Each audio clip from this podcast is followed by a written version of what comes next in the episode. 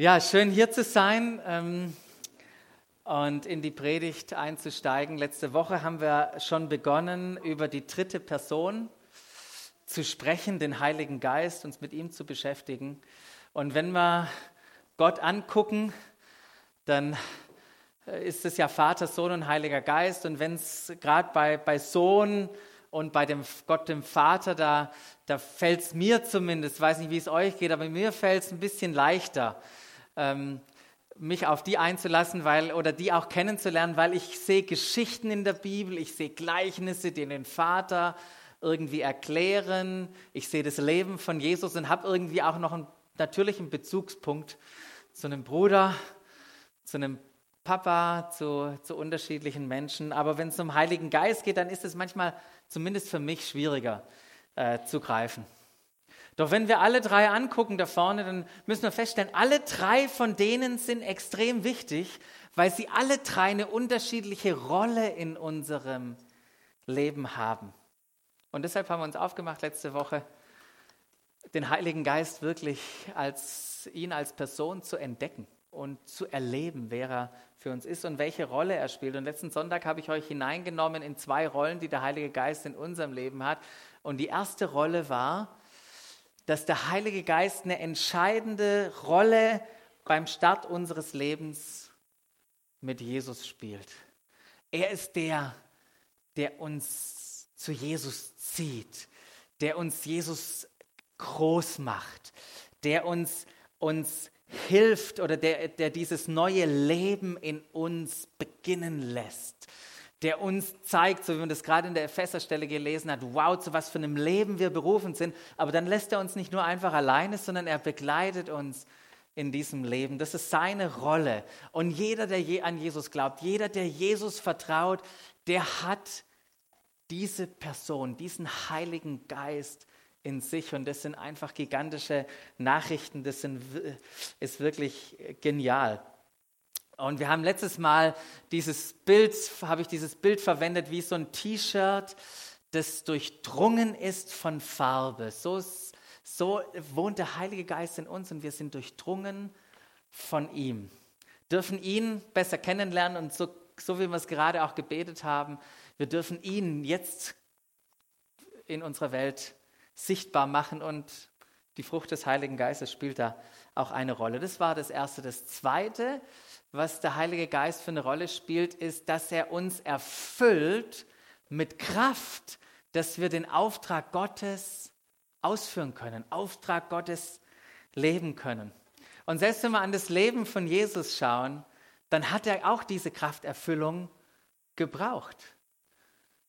Jesus wurde vom Heiligen Geist empfangen, das wissen wir, der hatte den Heiligen Geist die, seine, seine ganze Kindheit hindurch, sein ganzes Leben hindurch. Und trotzdem sehen wir in der Bibel diesen Moment der Krafterfüllung, wo bei seiner Taufe der Heilige Geist auf ihn kommt und ihn, ihn befähigt mit der Kraft und dann geht es in seinem Leben los. Und dann, dann lesen wir eine Geschichte nach der anderen. Wow, was für ein faszinierendes, erstaunliches Leben Jesus hatte. Aber wisst ihr, Jesus hat nicht nur in der Kraft gelebt und diese vielen Wunder vollbracht, damit wir nur lediglich über ihn staunen, sondern Jesus wollte all das, was er, äh, er hatte und wie er gelebt hatte, auch uns ermöglichen und in uns reproduzieren. Das wollte er. Und wie hat er das gemacht damals? Da hauchte er seine Jünger an Johannes 20 und hat gesagt, empfangt Heiligen Geist.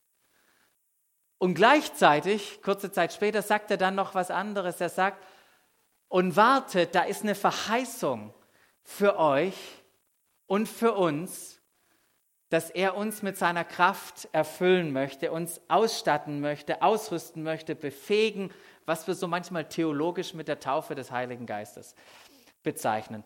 Und diese Verheißung, die Jesus seinen Jüngern damals weitergegeben hat, die ist tatsächlich erfüllt worden, wurde, blablabla, die wurde tatsächlich erfüllt, jetzt sind wir deutsch, gell? Vor 2000 Jahren. An Pfingsten, da lesen wir nämlich, ähm, ich werde meinen Geist über alle Menschen ausgießen. Und das ist dann tatsächlich passiert.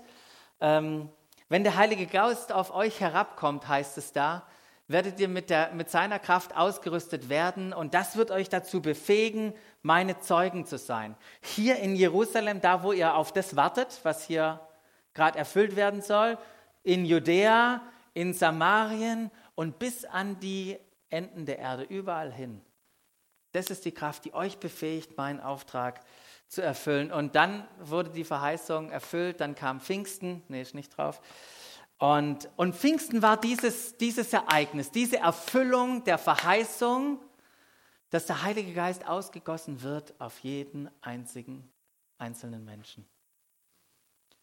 Ein konkretes Datum in dieser Geschichte, in unserer Geschichte. Doch dieses, diese Pfingsterfahrung, diese Erfüllung mit dem Heiligen Geist, die möchte sich multiplizieren in jedem Menschen heutzutage.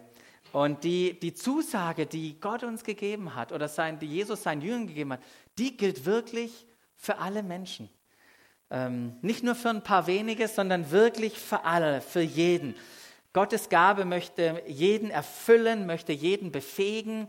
Der Heilige Geist möchte jeden von uns in unserem Leben führen.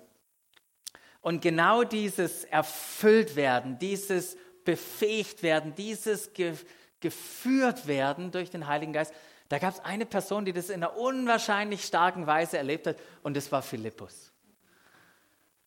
Philippus gibt es ja mehrere in der Bibel. Hier geht es um den sogenannten Evangelisten, der ganz früh zur Gemeinde dazugestoßen ist. Ersten Gemeinde in Jerusalem. Und als die Gemeinde unter Druck kam, ja, als Johannes und Petrus gefangen genommen wurden, äh, den, Dingen, den Dingen angedroht wurde, wir, wir bringen euch um, da kam die Gemeinde wieder zusammen und hat gebetet und Philippus war dabei und er hat erlebt, wie die Krafterfüllung dort sich wiederholt hat und er war mitten Teil davon. Und dann war er, er Teil dieser explosiven, ja, explosiven Gemeinde, die gewachsen ist in wenigen Tagen und Wochen, über 5000 Leute. Da kamen ständig Leute dazu. Ich weiß nicht, was die Jünger gedacht haben. Oh, Mensch, schon wieder Speisung der 5000, jetzt müssen wir die schon wieder organisieren. So viele waren da zusammen.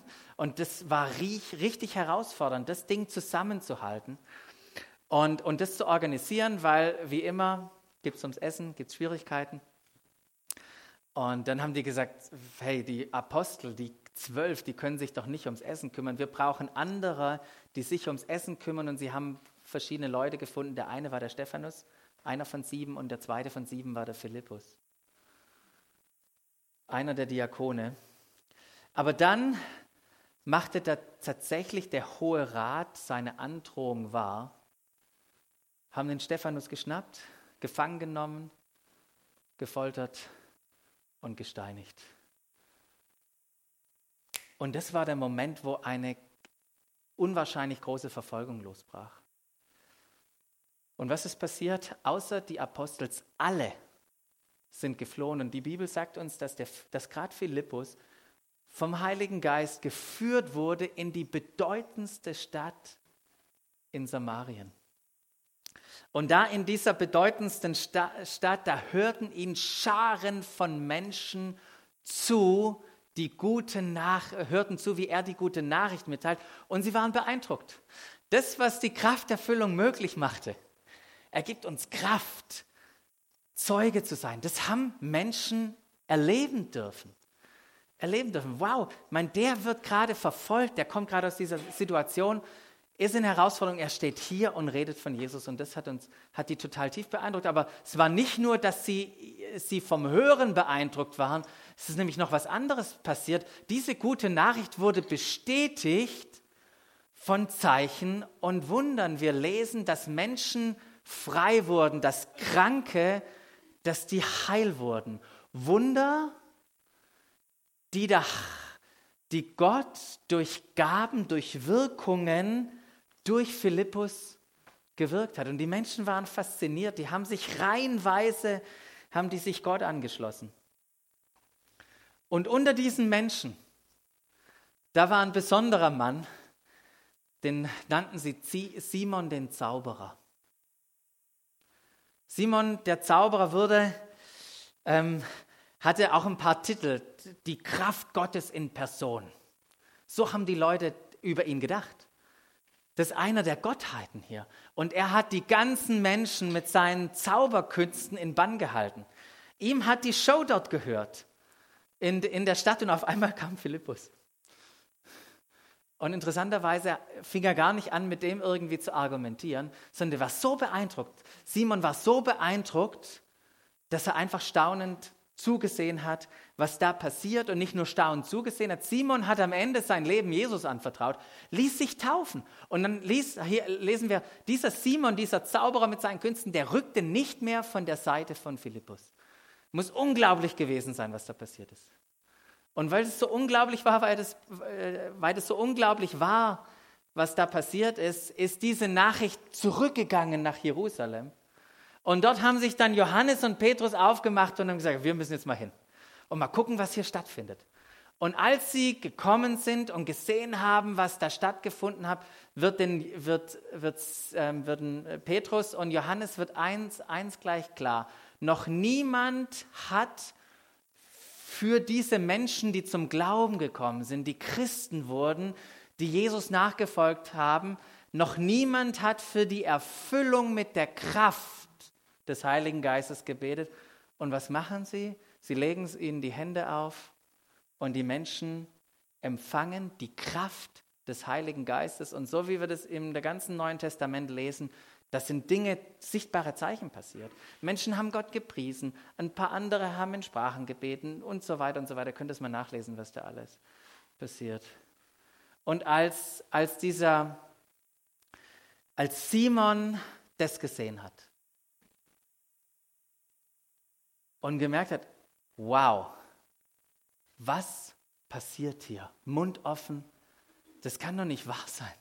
Was hier passiert, könnt ihr euch, könnt ihr euch vorstellen, was man mit diesem Doping oder auch immer was das ist, an Geld verdienen kann? Petrus, Johannes, was muss ich euch zahlen, damit ich die Lizenz dafür bekomme?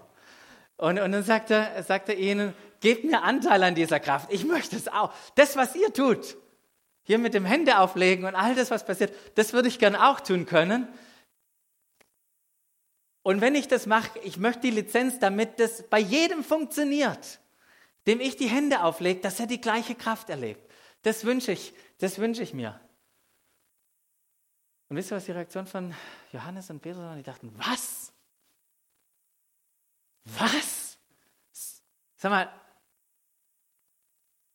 und was sagen sie? Zur Hölle mit dir und deinem Geld. Ich muss mir mal vorstellen, Petrus und Johannes, die Geheiligten, zur Hölle mit dir und deinem Geld. Sag mal, spinnst du? Simon? Alle Tassen noch im Schrank? Du, das gibt's doch nicht. Du, sag mal, das funktioniert hier anders. Bei Gott funktioniert es anders. Zu denken, das, was Gott uns schenkt, das könne man kaufen, damit kann man irgendwie Geld machen. Ähm, Time out. Ja, also hier, vergess es. Es geht nicht. Ähm, also der war wirklich in Trouble, weil er äh, plötzlich in Gedanken waren, die gar nicht geht. Weil das, was, womit Johannes und Petrus mit dieser Frage konfrontiert haben, von Macht, das war eine Frage, ich möchte die Macht haben. Das war eine Frage von, hey, ich will hier groß rauskommen. Ähm, hier, das geht um meinen Eigennutz. Ich will hier Geld machen und Ich-Bezogenheit. All diese Sachen, die haben nichts, rein gar nichts mit dem Heiligen Geist und den Gaben des Heiligen Geistes zu tun. Bei Gaben, da gibt es eine Motivation und das ist immer Liebe. Hört euch das mal an. Und wir kennen das von, von anderen Stellen wie, wie Paulus schreibt, wenn ich in Sprachen rede, und jetzt listet er ein paar Gaben aus, wenn ich in Sprachen rede, die von Gott eingegeben sind, in irdischen Sprachen und sogar in der Sprache der Engel, aber keine Liebe habe, bin ich nichts weiter als ein dröhnender Gong und eine lärmende Pauke. Wenn ich prophetische Eingebungen habe, wenn mir alle Geheimnisse enthüllt sind und ich alle Erkenntnisse besitze, wenn mir der Glaube im höchsten nur denkbaren Maß gegeben ist, sodass ich sogar Berge versetzen kann. Wenn ich alle diese Gaben besitze, aber keine Liebe habe, bin ich nichts. Wenn ich meinen ganzen Besitz an die Armen verteile, wenn ich sogar bereit bin, mein Leben zu opfern und mich bei lebendigem Leib verbrennen zu lassen, aber keine Liebe habe, dann nützt es mir alles nichts. Krasse Worte. Krasse Worte, die uns hinterfragen lassen bei allem, was wir tun. Was treibt uns wirklich an? Ist es Christus? Ist es seine Liebe? Was treibt uns an? Und die Worte, von denen ich gerade, die ich gerade ähm, vorgelesen habe, die sind Teil des ersten Korintherbriefs. Ein Brief, den Paulus geschrieben hat, aufgrund von ein paar Fragen, die die Christen in Korinth hatten. Aber so wie das bei Paulus ist, der sagt, das sind zwar eure Fragen, aber ich habe ein, paar Themen, wenn ich gerade schon am Briefschreiben bin. Da gibt es ein paar Themen, die sind mir sehr wichtig und ähm, ich nutze mal den Brief, um euch diese Themen auch mitzuteilen. Und eine dieser Themen, die Paulus so wichtig war, da geht es genau um die Gaben und die Fähigkeiten. Er sagt, ein weiterer Punkt, von dem ich in Bezug auf euch gehört habe, liebe Geschwister, sind die Fähigkeiten, die uns durch Gottes Geist gegeben sind. Und er sagte, wow, es liegt mir sehr daran, dass ihr in dieser Sache genau Bescheid wisst. Es geht um Gaben und Fähigkeiten. Leute, es ist ein wichtiges Thema. Ähm, und warum ist es so wichtig?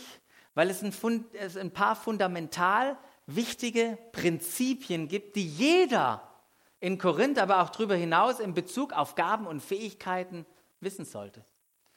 Das erste, erste Prinzip, das haben wir uns ja gerade angeguckt, dass die Liebe die Motivation ist. Bei allem, was wir tun, ist Liebe die Motivation. Das zweite Prinzip, das wichtig ist bei Gaben, liebe Korinther, um Paulus zu nennen, ist, sei ganz du selbst. Sei ganz du selbst. Weil es kommt dann gleich später, sagt er nämlich bei jedem von euch, jeder, der hier sitzt, alle, ob hier vorne, in der Mitte, rechts, links, da hinten, bei jedem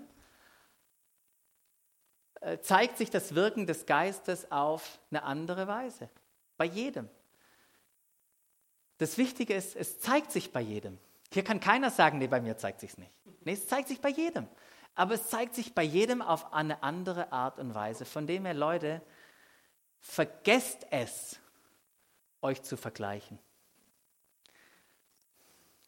Wenn ihr ein Rezept wollt für ein furchtbares, unfreies Leben, wenn ihr das haben wollt, dann vergleicht euch. Ihr könnt das furchtbarste Leben haben, das ihr euch nur vorstellen könnt. Es fängt an, wenn wir uns vergleichen mit anderen. Doch womit hat uns Gott befähigt? Weiter ein paar, oder äh, genau davor, ein paar Verse davor, da schreibt Paulus folgendes. Es gibt viele verschiedene Gaben, sagt er da. Aber es ist ein und derselbe Geist, der sie uns zuteilt. Dann geht er weiter und sagt, es gibt viele verschiedene Dienste. Aber es ist ein und derselbe Herr, der uns damit beauftragt. Es gibt viele verschiedene Kräfte, aber ist ein und derselbe Gott, durch den sie alle, diese Kräfte in uns allen, in dir und mir, wirksam werden. Was Paulus hier macht, ist, er gibt uns könnte, gibt uns eine Art von drei Kategorien, in die all die unterschiedlichen Gaben, die wir in der Bibel finden und Listen an unterschiedlichen Stellen irgendwie kategorisiert werden können, als eine Möglichkeit. Verschieden bedeutet hier, ja, Menschen, bei Menschen findet es unterschiedliche Ausprägung und in der Gesamtheit ist alles da. Wenn Paulus ganz am Anfang an die Korinther schreibt, ganz am Anfang seines Briefs, sagt er, hey, bei euch sind alle Gaben, sind die vorhanden. Alles ist da, was ihr braucht. Ihr könnt den Reichtum dadurch erleben. Es gibt also diese drei Dinge nochmal, Gnadengaben, Charismen, Geschenke von Gott. Äh, die finden wir hier in Römer beispielsweise. Dann gibt es diese Dienste, Diakonia, da kommt dieses Wort Diakonie her. Äh, das ist, hat was mit einer Aufgabe in unserer Gemeinschaft zu tun. Und dann geht es um Kräfte, Wirkungen, Ähm, das ist einfach das wir gnädige Wirken Gottes durch uns für andere Menschen. Und bei all den Dingen hier müssen wir feststellen, das ist nicht nur optional für manche, das ist für alle von uns. Wir alle sind begabt, wir alle sind befähigt worden von Gott. Daher möchte ich euch bitten, entdeckt es. Entdeckt es, wie Gott euch befähigt hat. Aber entdeckt es nicht nur. Trainiert es und entwickelt es. Wisst ihr, wie man das am besten macht? Man probiert es einfach aus. Man probiert es aus und guckt, wie es andere machen. Und streckt euch nach Gaben aus. Das ist das andere, wo wir tatsächlich tun dürfen. Nicht so hoch.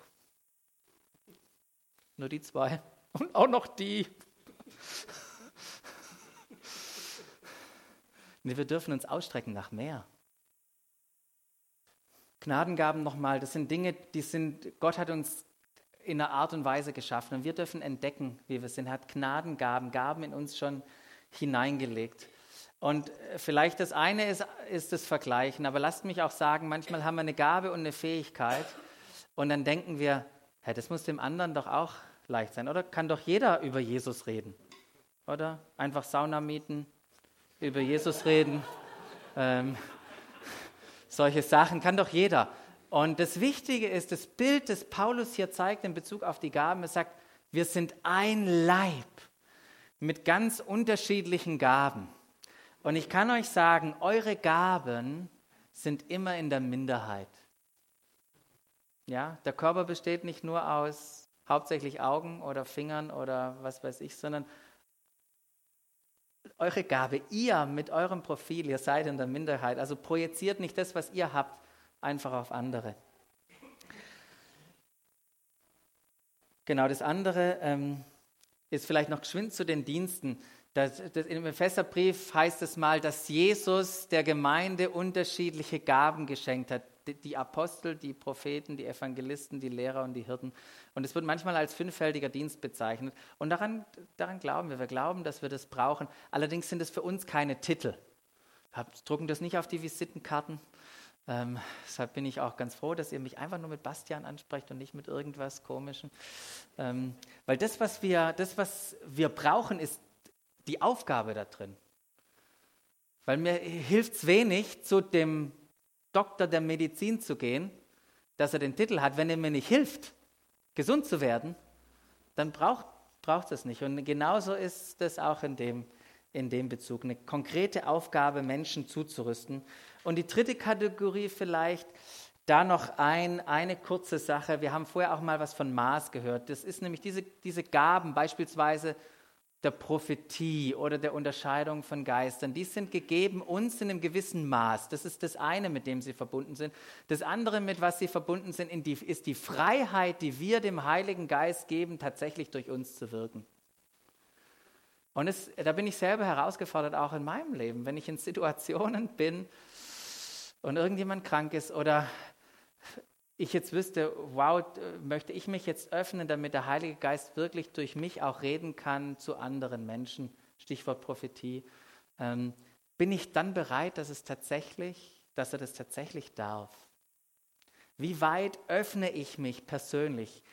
Wie, wie viel Freiheit gebe ich dem Heiligen Geist wirklich durch mich zu wirken? Das ist eine Entscheidung, die wir treffen dürfen, um sowas auch, auch zu erleben.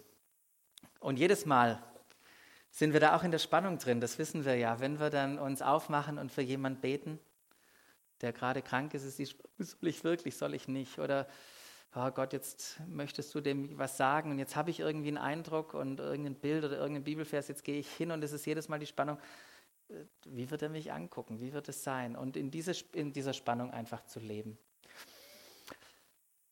Wir haben gerade von, von Leib gesprochen. Unser Leib hier besteht momentan circa aus 100 Partnern.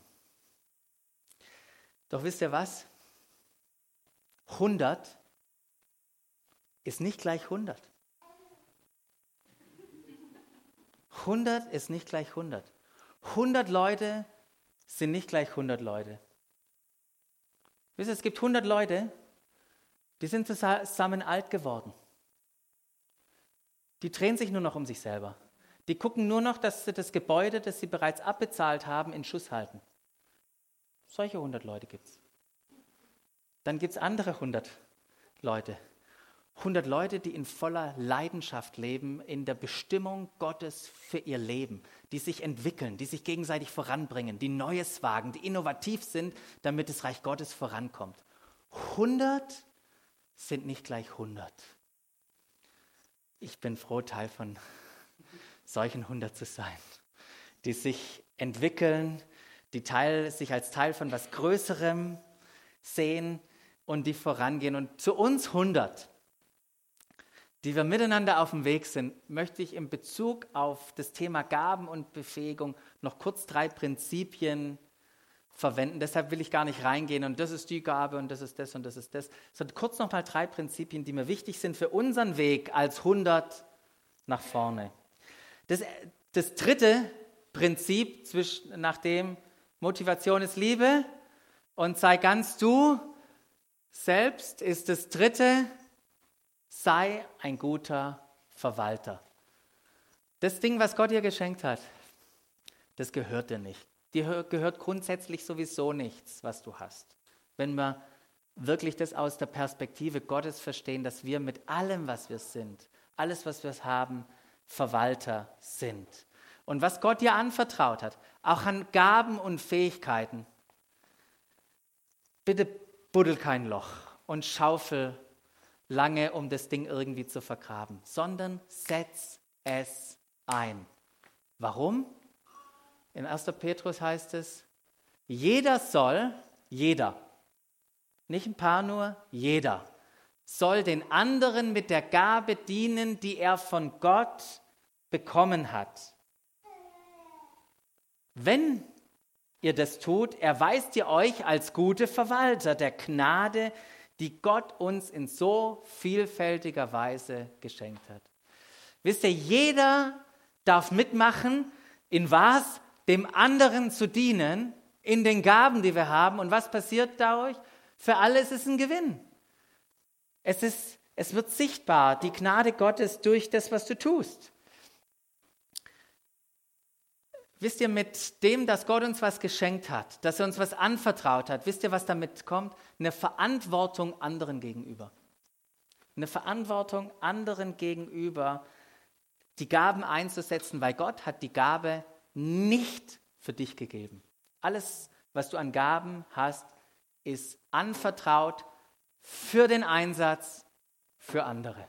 Du hast eine Verantwortung da damit und gehen mit der Verantwortung um. Und ich hoffe, wir können uns in einer guten Art und Weise da auch herausfordern, das zu nutzen, was Gott uns geschenkt hat. Das war das, äh, das dritte. Das vierte Prinzip, was mir wichtig ist, noch kurz zu nennen, ist, stelle dir großartige Fragen. Es gibt nämlich einen Unterschied zwischen guten Fragen und großartigen Fragen. Wisst ihr, was eine gute Frage in Bezug auf Gaben ist? Ist die Frage, wie entwickle ich meine Gaben? Ist eine richtig gute Frage. Wisst ihr, was eine großartige Frage ist? Eine großartige Frage ist, wie entwickeln wir andere in Gottes Gaben? Das ist eine großartige Frage.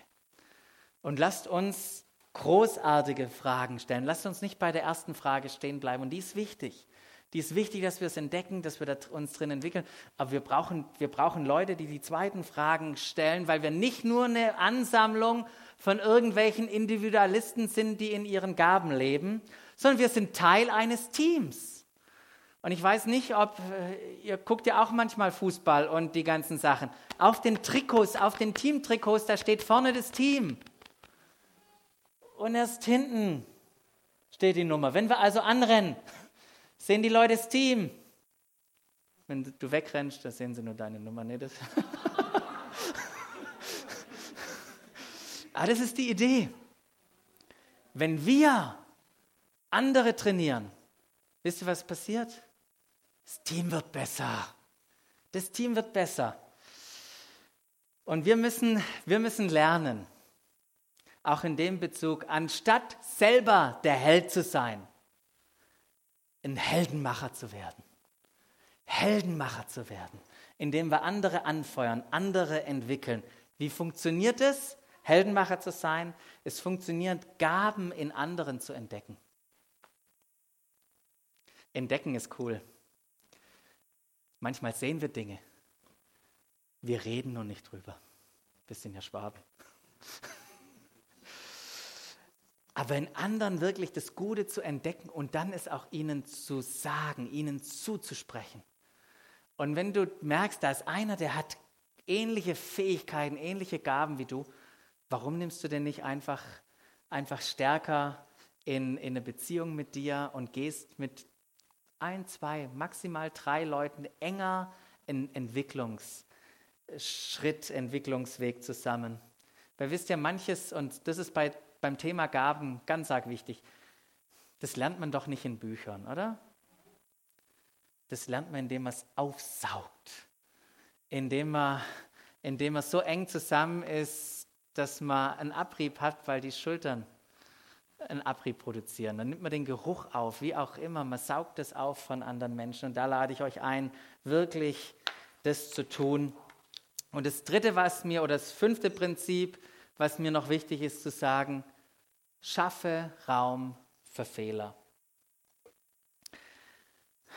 Du bist im Auto unterwegs und du siehst vor dir so ein Schild hinten kleben an dem Auto mit Fahrschule. Oder ein Dreieck im Auto Anfänger. Was machst du? Hupen. Hupen, fluchen, wie auch immer. Das, was euer euer Pastor. ich halte Sicherheitsabstand. ich halte Sicherheitsabstand, weil ich weiß, hier könnten Bewegungen passieren, die nicht so ganz natürlich sind. da könnten Dinge passieren. Ich rechne einfach mit Fehlern. Ich lasse Sicherheitsabstand. Und wenn, wenn irgendwas falsch läuft, blub, abgewirkt, ach, dann kann ich einfach nur lächeln. Nicht auslachen, ich lächle nur einfach und ich weiß, ich habe Sicherheitsabstand ge ge gehabt. Und wie machen wir das mit Leuten, die bei uns anfangen? Die anfangen, ihre Gaben zu trainieren, die plötzlich merken, wow, Gott hat mir hier was anvertraut, ich darf jetzt einen Entwicklungsweg gehen. Schaffen wir den gleichen Freiraum für diese Menschen wie im Straßenverkehr? Wisst ihr, wenn Leute merken, irgendwie Gott ähm, kann sie benutzen, um zu anderen zu sprechen, kann sie äh, zu anderen zu sprechen, kann sie benutzen, um zu leiten oder zu lehren oder eines der vielen Sachen. Schaffen wir den Raum, dass sie Fehler machen können, weil die brauchen sie in ihrem Entwicklungsprozess, um, um da zu reifen, auch in diesen Gaben. Und das, ich weiß, da steckt immer eine Spannung drin in dem Ganzen, aber lasst uns wirklich uns um Leute stellen, die sagen, hey, ich habe hier was von Gott geschenkt bekommen, ich möchte es einsetzen für andere und lasst uns um die Leute stellen und einen Raum schaffen, damit wirklich Freiheit auch da ist, Fehler zu machen. Lasst uns zu Heldenmachern werden. Lasst uns im Thema Gabenbefähigungen zu Heldenmachern werden. Weil wisst ihr, jeder von euch, jeder von euch ist einzigartig begabt. Und das, was ich euch einfach nur sagen wollte heute Morgen, ist, dass das Wissen um eure Begabung ohne Anwendung euch frustrieren wird. Aber es ist unglaublich schön, die Fähigkeiten auszuleben, die Gott uns anvertraut hat. Das ist unglaublich schön. Wisst ihr, was noch schöner ist? Anderen Menschen zu helfen, die Fähigkeiten, die Gott ihnen anvertraut hat, zu leben, ein Heldenmacher zu sein. Und das, das wollen wir wirklich sein, auch als Gemeinde hier. Wenn, wenn du Teil hier von Doxadeo bist, dann ist es nicht nur einfach, dass man hierher kommt und irgendwie die Gaben und Fähigkeiten der anderen genießt. Das ist schön, das machen wir, das dürfen wir. Aber es ist ein Raum hier, wo wir uns selber auch einbringen dürfen, die Gaben zu entwickeln, um wirklich einen Unterschied für das Reich Gottes zu machen, wo Gott uns hingestellt hat, aber auch eben um andere zu entwickeln. Andere zu entwickeln, das bedeutet auch Stadtgestalter zu sein.